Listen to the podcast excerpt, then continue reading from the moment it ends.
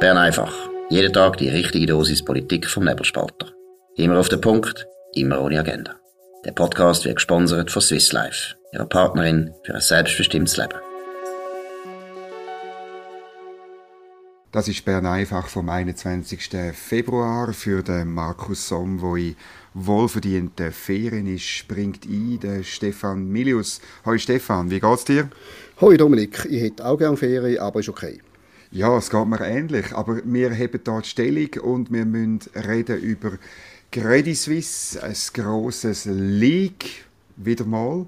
Die kommen da so in all vier, fünf oder bis sechs Monaten hat man ein riesiges League wo sich dann in der Regel ähm, innerhalb von wenigen Stunden für nicht so wahnsinnig schlimm ausstellt. Jetzt äh, 30.000 Kunden, 18.000 Konten. Äh, das heißt, es, äh, es müssen irgendwie doppelt so viele Kunden wie Konten. Irgendwie, es müssen immer zwei Leute auf das Konto Zugriff haben, die da veröffentlicht worden sind, wo die Süddeutsche Zeitung eine grosse Geschichte macht. Äh, Recherche geht bis ins Jahr 1940 zurück. Zwei Drittel der Konten sind aber erst im Jahr 2000 eröffnet worden. Da zeigt sich, dass die Grossbank offenbar auch Konten geführt hat für autoritäre Staatsführer und Leute, die sich später als kriminell herausgestellt haben. Das Beispiel, das gebracht wird, ist der König Abdullah II. von Jordanien oder der Abdelaziz Bouteflika von Algerien oder der armenische Ex-Präsident Armen Sarkisian. Ja, was ist dir durch den Kopf gegangen, wo du das gesehen hast?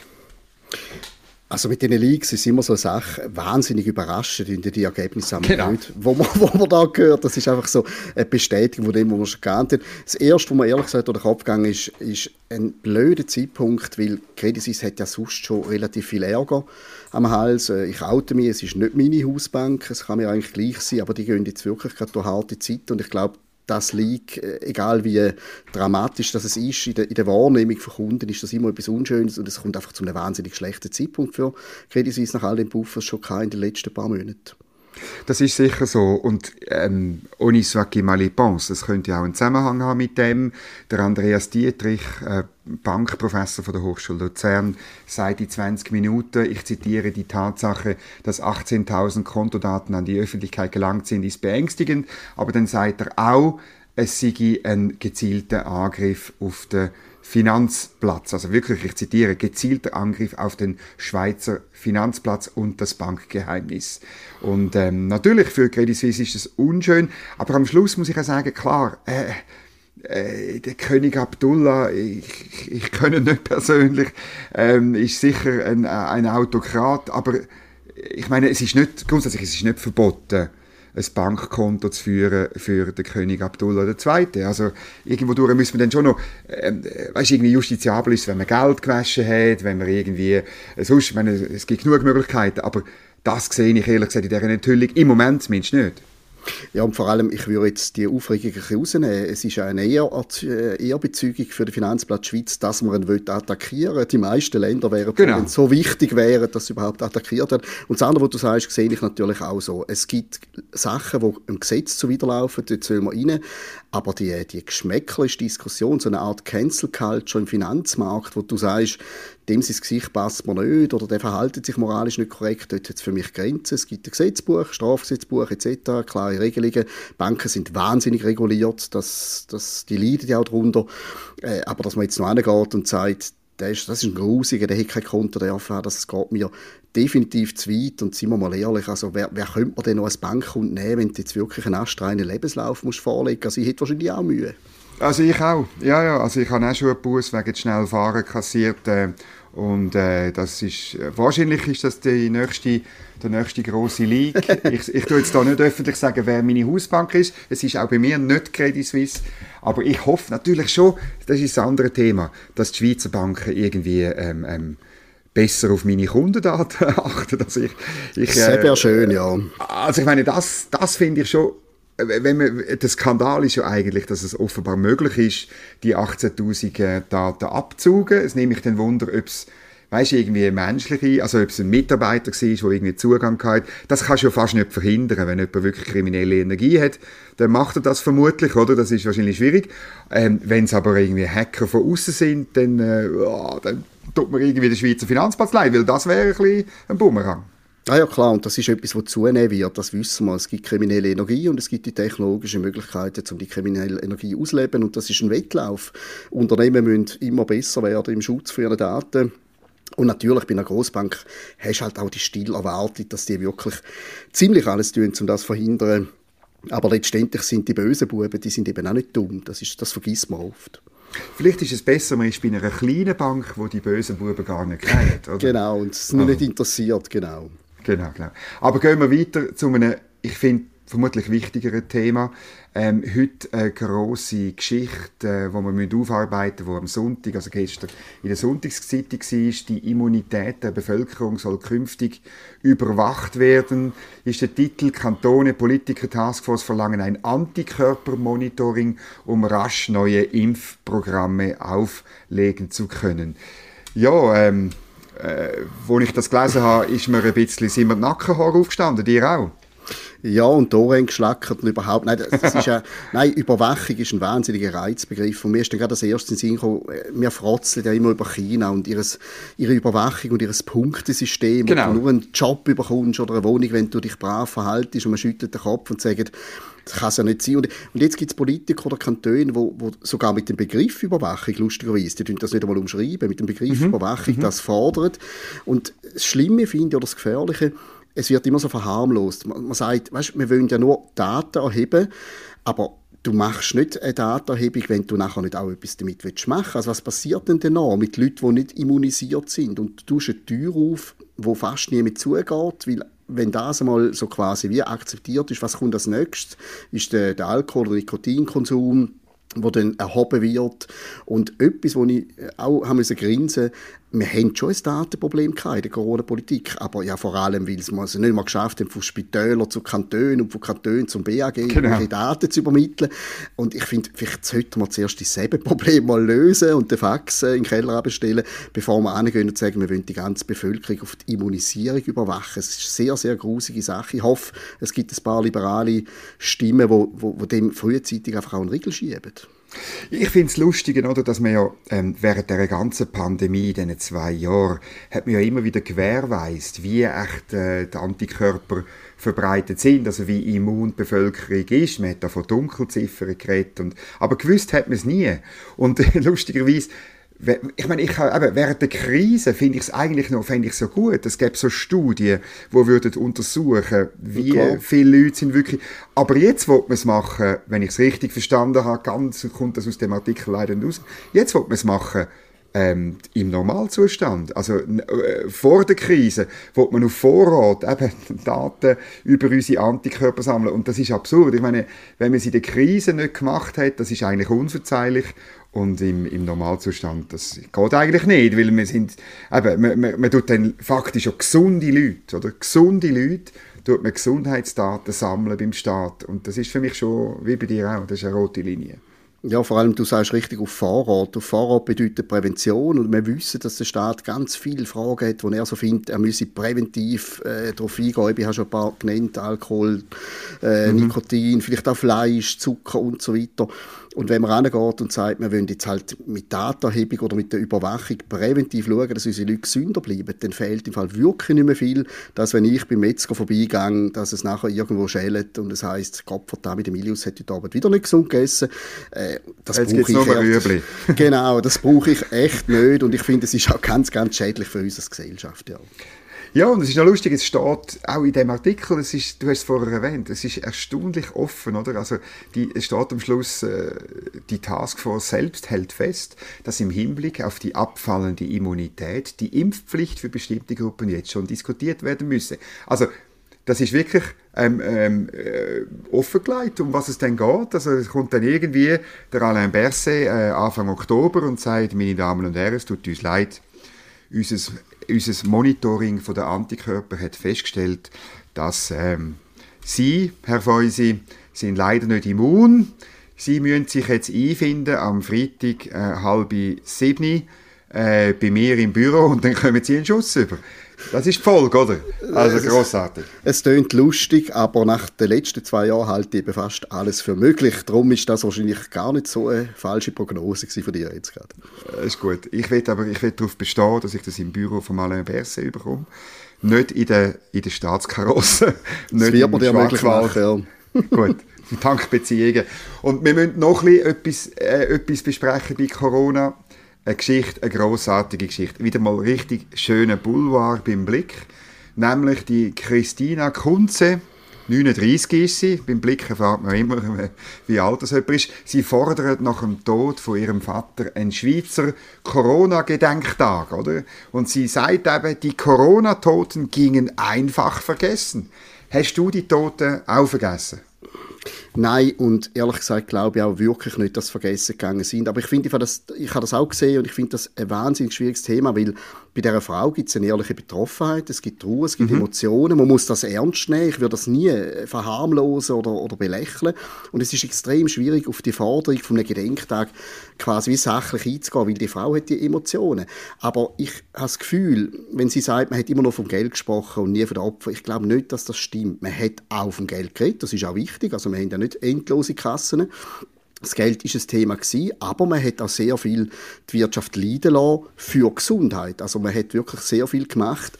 Man müsste sich schon fast fragen, ja gut, wenn man das macht, könnte man auch einen, einen Tag einen Gedenktag für ruinierte Beizer machen oder was auch immer. Also Gesundheit hat dominiert, ich glaube, da liegt es ein bisschen falsch. Und dann gibt es so ein bisschen die Whataboutism-Diskussion, ja gut, aber dann machen wir einen Gedenktag für Verkehrstote oder für Krankheiten, die zu wenig im Bewusstsein sind etc. Wieso hat Corona da eine Sonderstellung mit dem Gedenktag? Da habe ich ein bisschen Mühe. Es ist komplett unschweizerisch für jeden, für jeden für, für, alles, was irgendwie relevant ist, und die Toten bei Corona sind relevant, aber jetzt für alles, was irgendwie relevant ist, einen Gedenktag zu machen, das ist so ein bisschen die, die europäische, letztlich ist das auch so ein bisschen Mode gewesen, so in der DDR, für das, das, das erinnert es mich. Ich habe eine, äh, ja, ein bisschen, Freundin ist übertrieben, aber ich habe mal eine Dame kennengelernt an einem Kongress äh, von so liberalen Thinktanks, wo ähm, es, es heißt European Liberty Forum ähm, und sie ist äh, Chefin von einem lettischen Think Tank und die haben, dort hat das natürlich eher der Tradition, ursprünglich Sowjetunion, oder? Die haben einen Gedenktag eingeführt, den ich glaube auch noch will, nämlich der Tag des Dankes an die Steuerzahler. Großartig. Der und, einzige Gedenk Gedenktag, den es braucht, ja. Genau. Und es ist noch interessant, wie sie das gemacht haben. Also es ist ja, sie haben ja nicht direkten Einfluss auf die Regierung. Sie haben das einfach, äh, sie haben eine Petition gemacht und so. Und dann haben sie äh, Politiker gefragt, ja, sind ihr dafür, sind ihr dagegen?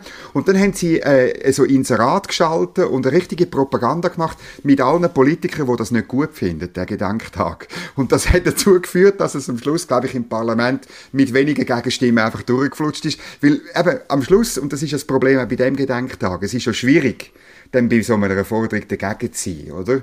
Gegen das Gedenken, oder? Von dem her, ähm, ja. Aber ja, in der Schweiz, ja man kann fast nichts dagegen sagen, aber das Lustige ist auch noch, die Frau sagt im Blick, sie hat, glaube ich, den 21. März vorgeschlagen. Jawohl, ja. Dann, dann sehe ich noch nicht viel anders quasi. Ja, dann, komm, ja. Äh, dann stört man. Und dann bin ich schnell schauen, okay, heute haben wir den 21. Februar. Was ist heute Gedenktag, 21. Februar? Heute haben wir den Internationalen Tag der Muttersprache von der UNESCO.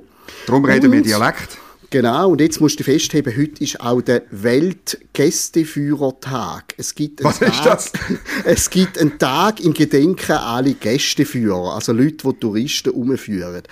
Und nur schon darum muss ich sagen, es ist ein herziger Gedanke, aber er ist wertlos, weil es kommt, fängt wirklich jeder unsinnige Gedanke. Mhm. Ich meine, Weltgästeführertag, wer überlegt sich so etwas und wer zur Hölle weiß überhaupt, dass der heute ist. Also von dort her kann man sich glaube ich, schenken. Also alle Zuhörer jetzt von Bern einfach wissen es und wir dürfen offiziell sagen, der Nebelspalter dankt weltweit allen Gästeführern innen und außen für ihre ganzjährige Einsatz für Gäste äh, von der chinesischen Mauer bis zu Machu Picchu und bis aufs äh, Jungfraujoch, Top of Europe und überhaupt Gästeführer, das ist nicht nur eine boomende Branche, jetzt wo Corona durch ist, das ist eine großartige menschliche Errungenschaft. Danke vielmals, sehr gerne. Und was Corona angeht, muss man erwähnen, ich meine, in der Schweiz haben wir ähm, haben wir eigentlich den eidgenössischen Dank, Buß- und B-Tag. Ich finde es gut, wenn man da ein bisschen wieder mehr ins Zentrum rückt. Und dort kann man wirklich ähm, den Corona-Toten gedenken. Und, und ich meine das ernst, oder? Es ist wirklich, es sind, äh, der Blick weiß es übrigens, 12.538 Menschen gestorben, einmal bis jetzt. Das sind viel. Was man natürlich nicht weiß, wie viel auch in dieser Zeit sonst gestorben wären, äh, weil äh, das Einzige, was ja sicher ist im Leben, ist, dass man Steuern zahlt und dass man mal stirbt. Oder? So ist es. Ja, ähm, und sonst ist die Woche eigentlich relativ ähm, ähm, glücklich. Also wir sind halt ein glückliches La Land. Ich habe nicht wahnsinnig viel sonst Meldungen gesehen, wo das Land bewegt. Interessant ist, dass die Debatte über die SRG schon wieder halb eingeschlafen ist, äh, so ein bisschen. Aber wir beim Nebelspalter sehen das ein bisschen anders. Du hast auf heute ein, eine Recherche online gestellt bei uns über die SRG-Gebühren. Es gibt noch Luft nach unten, nicht nach oben. Mit den Gebühren, ja genau. Also es ist immer so ein bisschen schwierig, gell? Ich schreibe jetzt etwas über die SRG und habe das auch weiterhin vor, weil ich weiß, dass das die nächsten paar Monate einfach ein Thema wird sein für die Leute. Wir zahlen alle Gebühren, das, das soll mal Bescheid wissen. Es ist aber auch wichtig zu sagen, es geht ja nicht darum, zum einfach alles verdammen. Es gibt gute SRG-Sendungen, gute Programme, gute Leute hinter und vor der Kamera. Mich stört einfach ein bisschen, wenn man eine heilige Kuh daraus macht, wie, äh, weiß auch nicht, früher die Armee oder Kille. Und ich finde, man muss darüber können reden, was vom heutigen SRG-Angebot braucht es wirklich noch, was nicht, wo könnte man es vielleicht anders machen, wo günstiger. Das macht ja jede Firma und deswegen möchte sich auch als Unternehmen positionieren mhm. und einfach sagen... Äh, Vor allem mit, mit der Boni. ja, genau. Und, und mit, einfach sagen, mit weniger geht es nicht, das, das finde ich wahnsinnig billig. Aber es ist doch, mir fällt immer auf, sobald die SRG muss sparen tut sie immer genau diese Sendungen irgendwie äh, drohen oder dann auch tatsächlich einstellen wo man so, im, mit, so ein mit einem Service-Public-Gedanken im Hintergrund als wertvoll erachtet. Also, man hat zum Beispiel die, die Wirtschaftssendung Eco eingestellt. Jetzt, klar, möglicherweise ist die teuer und, und hat tiefe Einschaltquoten, aber sie ist Service-Public, oder? Ich meine, ich, ich habe immer den Eindruck, bei diesen Leuten dort, man tut dann nicht das begrenzen, wo, wo wirklich verzichtbar ist, sondern irgendwie alles, was sinnvoll ist. Ja, und alles, was die Emotionen nicht berührt. Wenn du wahrscheinlich wirst am Donnerstag an den Kragen gehen, dann es wahrscheinlich mehr Leute, die, die meckern. Und ich hätte aber noch einen, einen kreativen Vorschlag, sie werden es nicht machen, ich weiß es. Aber ich finde, wenn das, eine, wenn das eine proaktive, coole, innovative Firma ist, die SRG, dann soll sie jetzt hingehen und einmal in einer Klausursitzung einfach wirklich dieser Frage nachgehen, könnte man mit weniger, wie würde es nachher aussehen, was könnte man mit weniger, aber immer noch gleich gut machen, so wie jede Privatfirma das etwa machen, wenn es ein Loch gibt oder wenn irgendein Problem besteht, sich einmal wirklich einfach ganz ohne Scheuklappen sich fragen, wäre das möglich mit 200 Franken, mit der Hälfte, mit was auch immer. Das machen sie natürlich nicht, weil es könnte noch falsch rauskommen. Aber ich fände das noch mutig, statt einfach zu sagen, wir brauchen genau die 335 Franken und darunter geht gar nichts. Oder das würde ich bedingen, dass man sich auch wirklich überlegt, was ist Service Public, oder? Und ich meine, äh, man hätte das können lesen, bei der, zum Beispiel bei der Katharina Fontana oder auch der Markus Somm hat es geschrieben. Ähm, es ist natürlich wirklich so das, wo die SAG ihre Zukunft sieht, eben mit so YouTube-Schnipsel und, und Online und, und Instagram und so. Dort braucht es halt die SAG nicht, oder? Weil es ist, das ist, dort sind die Privaten drin, auch der Nebelspalter und, und die Weltwochen und die WOTS und die Republik und das Angebot ist überbordend. Das, was sie ursprünglich darauf Auftrag haben, nämlich Radio und Fernsehen, das, äh, ähm, das verschwindet letztlich ein Stück weit. Ich habe auf der Skipiste ein höchstes Tier von der SAG getroffen und dem habe ich auch gesagt, hey, ihr müsst die Debatte über Halbierungsinitiativen gar nicht so fürchten. Ihr müsst fürchten, dass, äh, dass, dass Leute, meine Kinder, äh, 12 und 14, gar nicht mehr wissen, was, was ihr seid und was ihr macht. Das Lustige, ich im Fall gerade jetzt auch sagen, meine Kinder 10 und 13, die haben keine Ahnung, was Schweizer Fernsehen ist und die wissen auch nicht, was lineares Fernsehen ist. Und wenn ich denen würde sagen, hey, Viertel ab acht, im Fall musst du dort hocken, würden die mir ja. und sagen, ich, ich kann ja auch eine halbe Stunde vorher oder nachher kommen. Und ich glaube, es gibt größere Baustellen, sich, sich eben neu zu erfinden, statt immer nur am Geld festzuhalten. Es braucht Geld äh, für den Betrieb, das ist mir klar. Aber es bräuchte viel mehr auch noch Ideen dahinter und klare Konzepte. Und an dem, an dem sollte man arbeiten. Und mit dem kann man wahrscheinlich auch den Gebührenzahler überzeugen, wenn es eben gut gemacht ist. Also ich empfehle allen, lesen den Artikel von Stefan Milius. Ich tue ihn unten dran in den Show Notes verlinken. Er, er macht auch ein einen internationalen Vergleich, was man dann an anderen Orten kann machen und und und äh, ich glaube immer das, das hilft ein bisschen einzuordnen, was bei uns läuft. Ich glaube wirklich, ähm, die SRG wird nicht um eine Debatte drum herumkommen, was Service Public äh, wirklich ist und das ist die entscheidendere Debatte über, über eine Initiative oder so. Aber manchmal muss man ja eine Initiative einreichen, damit äh, eine Debatte entsteht. Ja, das ist es gewesen. Heute mit äh, Bern einfach. Ähm, sonst sind wir ein glückliches Land, haben nichts mehr zu berichten. Wir hören uns wieder morgen auf dem gleichen Kanal mit der gleichen Besetzung. Ich wünsche allen eine gute Zeit. Viel Spaß. Uns kommentieren, uns schreiben wie ihr es, finden, wie ihr es gefunden habt und was euch auf dem Herzen liegt. Mir berücksichtigt alle eure Stimmen. Danke vielmals und einen schönen Abend. Das war Bern einfach, immer auf den Punkt, immer ohne Agenda. Gesponsert von Swiss Life, ihrer Partnerin für ein selbstbestimmtes Leben.